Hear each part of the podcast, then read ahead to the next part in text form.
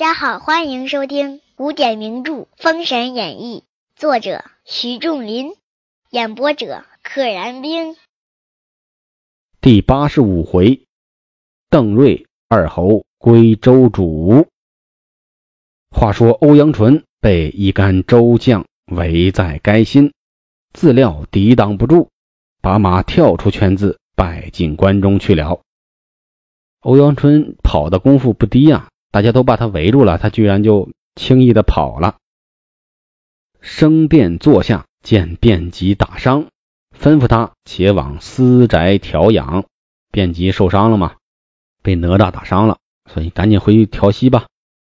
一面把雷震子且送下监中，修告急文书往朝歌求救。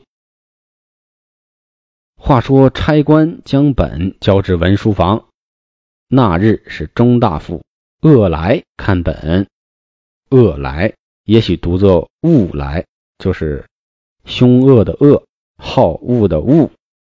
为了读着方便，就读恶来。正看那本，只见微子来至。恶来将欧阳纯的本递给微子看，微子大惊，急抱本往露台见驾。啊，每天都有人在替这个纣王看奏章，有什么重大的事呢，再去汇报纣王。哎，恰好今天微子也来了，微子也是纣王的叔叔啊。微子见李泌，奏曰：“江上造反，兴兵作叛。”五关已得四关，大兵建屯临潼关下，守关主将据书告急。好嘛，这就马上都快打到朝歌了，人家的大兵啊，已经在这个临潼关外边驻扎好了，屯兵。守关的主将欧阳纯据书具体的全部写了一遍，过来告急。纣王大惊。传百官上殿，终于升殿了。难得呀，这事儿没去跟妲己商量。哎呀，宝贝儿，你看我们就要死了，我们就要失败了，你看怎么办？妲己说：“没事的，大王，咱们天天喝酒就能把姜子牙喝死，把武王喝死，没事咱们跳舞吧。”难得一见，还纣王宣百官上殿。王曰：“江上四横。”以下陵上，如今屯兵于临潼关下，众卿有何策可退周兵？着急了。左班中闪出一位上大夫李通，奏曰：“臣举保二臣邓坤、瑞吉素有忠良之心，若得此二臣前去，可保无虞也。”纣王准奏。李通举荐了两个人，举保就是保举，邓坤和瑞吉。看到这儿，发现这些上大夫啊，一个个的，哎，今天推荐个人，明天明天推荐个人，说这俩人去啊，肯定没问题。我感觉他们是在麻痹纣王呢。我你放心吧，这些人去了肯定没问题。结果哪次都有问题，这些上大夫啊也不合格，真是误国呀。二臣次日起兵离了朝歌，竟往孟津渡黄河而来。这个渡黄河应该是从东向西前进。黄河在这儿的孟津的这个地方的流向呢，从北向南。哎，大家其实可以打开地图看一下，如今的咱们省界的划分，咱们的山西省和陕西省。两个省的交界呢，正好是被这个黄河给分开了，以黄河为界，从北到南直着下来。哎，到了这个临潼的附近呢，到了陕西的临潼附近呢，突然拐了个直角弯，就奔东去了，这就流入了现在的这个河南境内。黄河这几千年下游啊，改道很多次。咱也不知道他那时候具体啥样，但是大概率呢是从现在的河南的淇县，也就是原来的朝歌的那个大概位置，往西走走走走，穿越过现在整个山西的境地，把那个山西的下边那一点还穿过去，跨过黄河，到了陕西境内，就是临潼关。且说二臣来至临潼关，报马报与欧阳纯。欧阳纯同众将出府来迎，携手上银安殿。邓坤问曰：“连日将军与周兵交战，胜负如何？”欧阳纯将幽魂白骨幡拿了黄飞虎等人的事说了一遍。邓坤冷笑曰：“黄飞虎今日也被你拿了，此将军。”莫大之功也。邓坤为什么冷笑呢？哎，咱们往下看。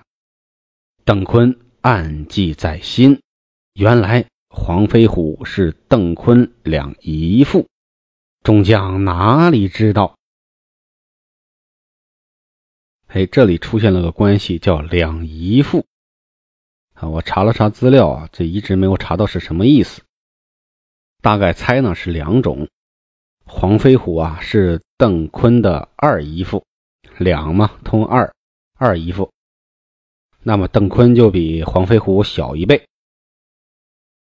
还有一种呢，两姨父有可能是连筋、连大腿，两个人的妻子呢是姐妹。如果有知道的朋友啊，请在评论区告诉我。欧阳纯。置酒管待二侯，众将饮罢各散。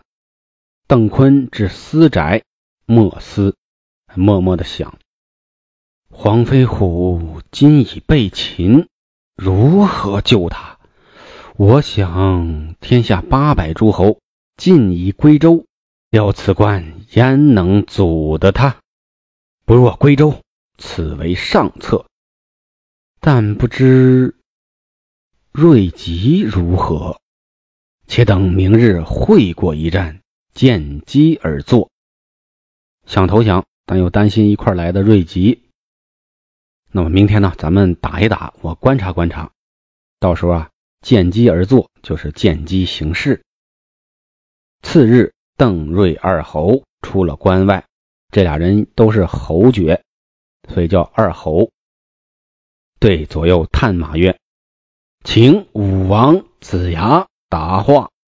少马报入中军。子牙曰：“既请武王答话，必有深意。”你看姜子牙跟他心有灵犀了，说这俩人直接叫武王，嗯，看来不光是来打架的。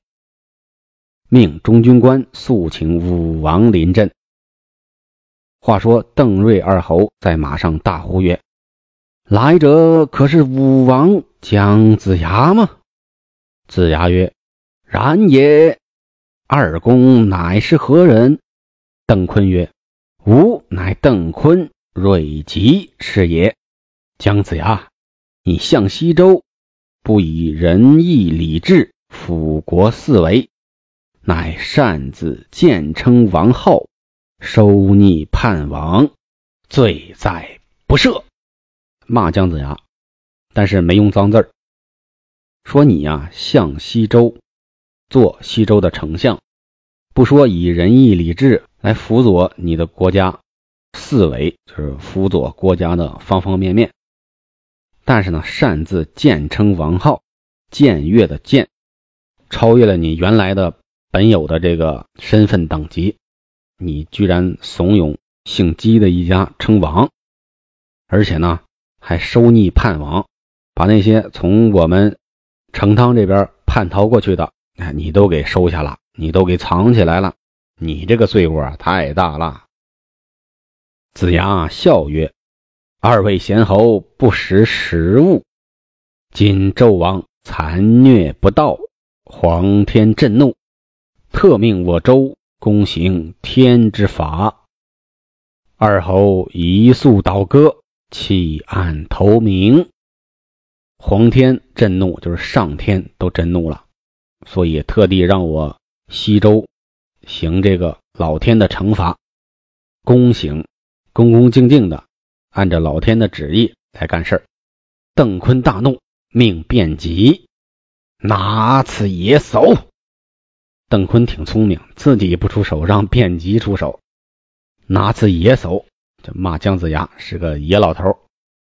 卞吉纵马摇戟冲杀过来，旁有赵升使双刀前来抵住。西岐这边出了赵生，二人正接战间，瑞吉持刀也冲将过来，这边孙彦宏使斧抵住。孙艳红之前也都是以一个名字的形式出现，不是咱们现在这个女孩的名字孙艳红，是焰火的焰，是火焰的焰，艳红就是火焰，红彤彤的，还挺有气势的。旁边恼了先行哪吒，先行官哪吒蹬开风火轮，现三手八臂冲杀过来。自从哪吒被打伤之后，然后师傅教了他这个三手八臂，他动不动哎就显出这个功夫来。其实也可见他的性格啊，不像杨戬那么收敛。哎，没说杨戬上来就要放大招，哪吒自从有了这个法术之后，一开场就是大招。这孩子心性冲动，爱热闹，爱显摆，这也是他可爱的地方。邓坤见哪吒三头八臂。只吓得神魂飞散，急忙传令鸣金收兵。邓坤是凡人，被哪吒吓了一跳。本集就到这里，不知后事如何，且听下回分解。